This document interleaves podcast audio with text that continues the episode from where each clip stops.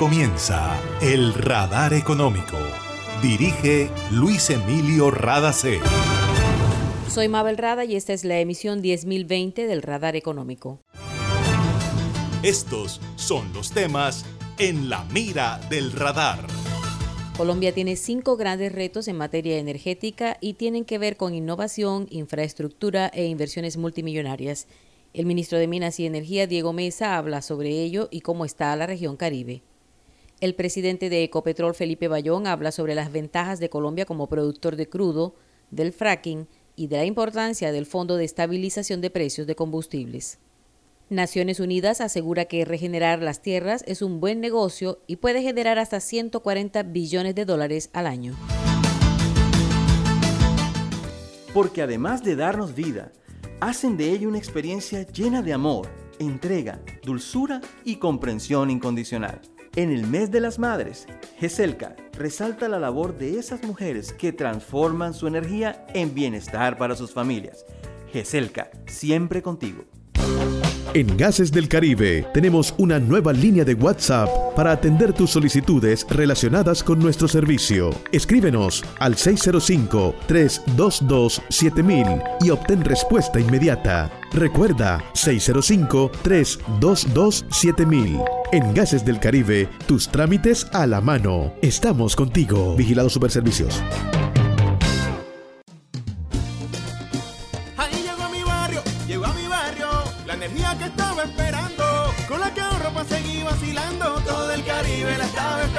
Conéctate con la energía que transformará tu barrio. Proyectos que mejorarán la calidad del servicio y te permitirán tener el control de tu consumo. DC a la energía que cambiará tu vida sin costo alguno. Y yo soy puntual con aire, me acompaña noche y día, porque con aire disfruto la vida. Aire. En el radar le contamos lo que está pasando en la economía. La inflación es uno de los grandes retos que enfrenta la economía a nivel mundial y Colombia, entre 32 países de la OCDE, la Organización para la Cooperación y el Desarrollo Económicos, es la cuarta economía con la inflación energética más baja.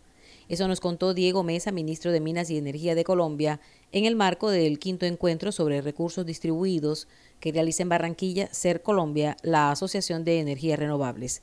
Así se refirió Mesa a los grandes retos que tiene el país en materia energética. Hay que defender las instituciones del sector, garantizar que sigan siendo técnicas, que no haya politiquería ni en el ministerio, ni en la unidad de planeación energética, ni en la comisión de regulación, ni en las empresas del sector que tienen participación pública. Hablamos también de un tema de innovación regulatoria, eso es fundamental, este es un sector que todo el tiempo está innovando, todo el tiempo hay nuevas tecnologías y la regulación tiene que ser un habilitador y no un inhibidor de la innovación. Hablamos en cuarto lugar de infraestructura y eso es muy importante para la región Caribe porque necesitamos expandir la infraestructura para el desarrollo de los parques eólicos costa afuera, en alta mar.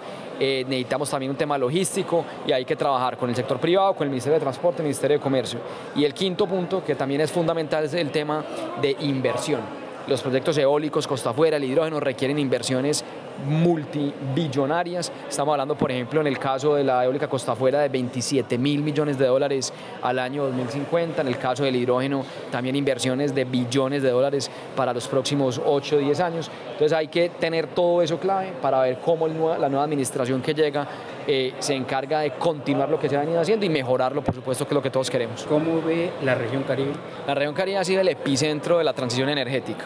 Por un lado tenemos a La Guajira con los parques eólicos, yo mencionaba ahora que ya hay uno en operación nuevo, hay tres más en construcción, pero cuando usted mira el desarrollo solar, hay proyectos en Atlántico, en Bolívar, en Magdalena, en Córdoba, en Sucre, y este es el sector de mayor potencial de generación, tanto solar como eólica, y además también están en las nuevas tecnologías. Fue en Cartagena, aquí en el departamento de Bolívar, en la región Caribe, donde entraron en operación los dos primeros pilotos de hidrógeno verde del país y también aquí desde Barranquilla donde lanzamos la hoja de ruta tanto eólica costa afuera como eh, la ruta del hidrógeno. El ministro de Minas recordó lo que ha avanzado el país en la transformación del sector energético. En la actualidad hay más de 23 granjas solares en operación, más de 3.000 proyectos pequeños de autogeneración, se ha masificado la generación solar y eólica y se están impulsando proyectos de biomasa, geotermia e hidrógeno verde. En el reciente informe sobre cómo le fue a Ecopetrol en el primer trimestre de 2022, la compañía destaca que las cosas van bien en todos los frentes, exploración, producción, refinación, transporte y también en lo social y ambiental.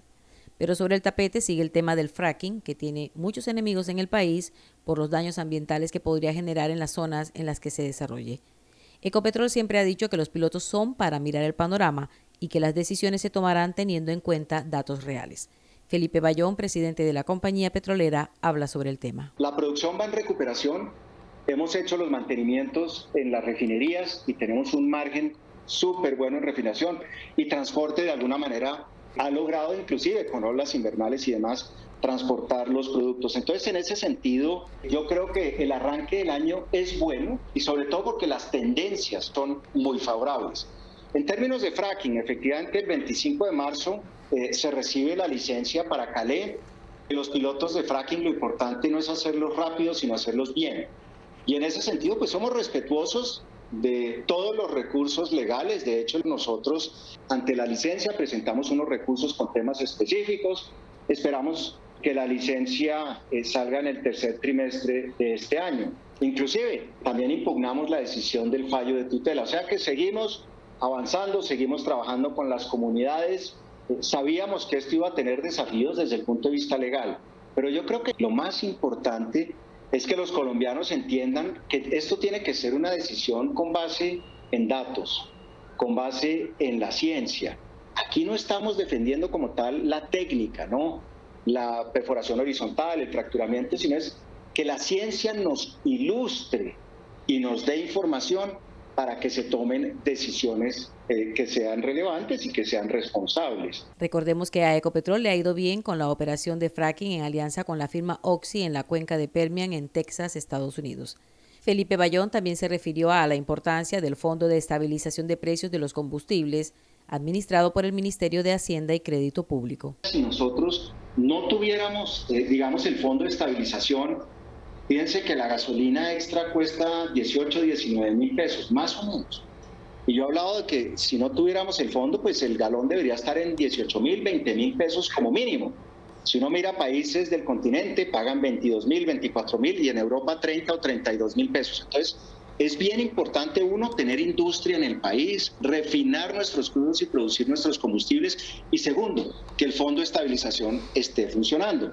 Y pensemos también que de los, por ejemplo, 10 millones de usuarios de motos, y estoy viendo que cada día se registran 90 mil motos, el 70% son estratos unidos. O sea, es gente que definitivamente utiliza su motocicleta para eh, subsistencia, para su negocio, para transporte, y en ese sentido yo creo que el fondo ha permitido que definitivamente pues ese impacto no lo vean directamente. El presidente de Ecopetrol recalcó que si más adelante Colombia no cuenta con el crudo de los yacimientos no convencionales, tendría que importarlo, y si el conflicto geopolítico en Ucrania continúa por varios años, el precio aumentará. Si el país es productor es beneficioso, pero no sería igual si somos importadores de crudo. Por esa razón, Bayón reiteró que es importante proteger y mantener la seguridad energética del país. Hace más de 40 años, la región caribe colombiana nos vio nacer Hoy continuamos trabajando con pasión, compromiso y visión de largo plazo para seguir impulsando el desarrollo de energías más limpias y más sostenibles para beneficio de esta región y todo el país. Porque creemos que cuidando de nuestro entorno y a las personas podemos contribuir a un mejor mañana. Promigas, energía que impulsa bienestar. Para reportar escapes o emergencias de tu servicio de gases del Caribe, marca la línea 164 desde tu teléfono fijo o celular y recibe la mejor atención de nuestro personal calificado de manera oportuna y eficaz. Línea 164, disponible las 24 horas, los 365 días del año. También puedes marcar a la línea nacional 018000 91 Tu línea amiga 164 de Gases del Caribe. Estamos contigo. Vigilado Superservicios. Energía que estaba esperando, con la que ahorro para seguir vacilando. Todo el Caribe la estaba esperando. Conéctate con la energía que transformará tu barrio. Proyectos que mejorarán la calidad del servicio y te permitirán tener el control de tu consumo. DC a la energía que cambiará tu vida sin costo alguno. Y yo soy puntual con aire. Me acompaña noche y día porque con aire disfruto la vida. Nuestra energía nos inspira a generar actos responsables con la sociedad, la tierra y el medio ambiente. Estamos evolucionando. Somos GESELCA, energía que hace bien. Está escuchando el radar económico. Si no se invierte en la tierra, la mitad de la producción económica mundial estará amenazada y eso significa unos 44 billones de dólares. Esa es la proyección que hace la Organización de Naciones Unidas, al tiempo que asegura que la recuperación de los suelos puede generar hasta 140 billones de dólares al año si se invierte menos de la cuarta parte del gasto anual en combustibles fósiles y subsidios agrícolas. Amina Mohamed, secretaria general adjunta de la ONU, dijo que invertir en la lucha contra la degradación y la desertificación de los suelos del planeta es una de las acciones más eficaces que se pueden emprender, especialmente ahora que su deterioro coincide con varias crisis planetarias. Mohamed recordó que la mitad del Producto Interno Bruto Mundial y el suministro de cereales dependen de la lucha contra la degradación de la tierra. El gobierno nacional aspira a alcanzar la cero deforestación en el año 2030 y por eso ha fortalecido las herramientas digitales para proteger los ecosistemas colombianos. Una de esas herramientas es el Sistema de Monitoreo de Bosques y Carbono que administra el Instituto de Hidrología, Meteorología y Estudios Ambientales, IDEAM. Ederson Cabrera es el coordinador del sistema de monitoreo y explica en qué consiste. El sistema de monitoreo de bosques genera la información sobre el estado actual, las tendencias y las perspectivas de conservación del bosque en Colombia. Y todo eso lo hacemos a través del procesamiento digital de imágenes de satélite. Entonces lo que nosotros hacemos es tomar las imágenes de satélite, procesarlas e identificar dentro del país dónde están las áreas de bosque natural, pero también en dónde se encuentran las principales áreas de pérdida de bosque. Para eso hemos desarrollado una suite, por así decirlo, de ocho algoritmos que permiten desde la descarga de la imagen hasta la identificación del parche deforestado, con un nivel, digamos, de incertidumbre muy alto que lo que nos permite es generar información de alta calidad. ¿Esto por qué es útil? Porque los núcleos activos nos permiten identificar en dónde debemos priorizar las acciones de dos temas fundamentales, control de deforestación, pero más importante todavía, gestión sostenible de las áreas de bosque natural. El sistema de monitoreo arroja datos como cifras de deforestación, alertas de deforestación, cumplimiento de los pagos por servicios ambientales y reporte diario de puntos de calor, especialmente en temporada seca. Y esto ha sido todo por hoy en el Radar Económico. Gracias por su sintonía.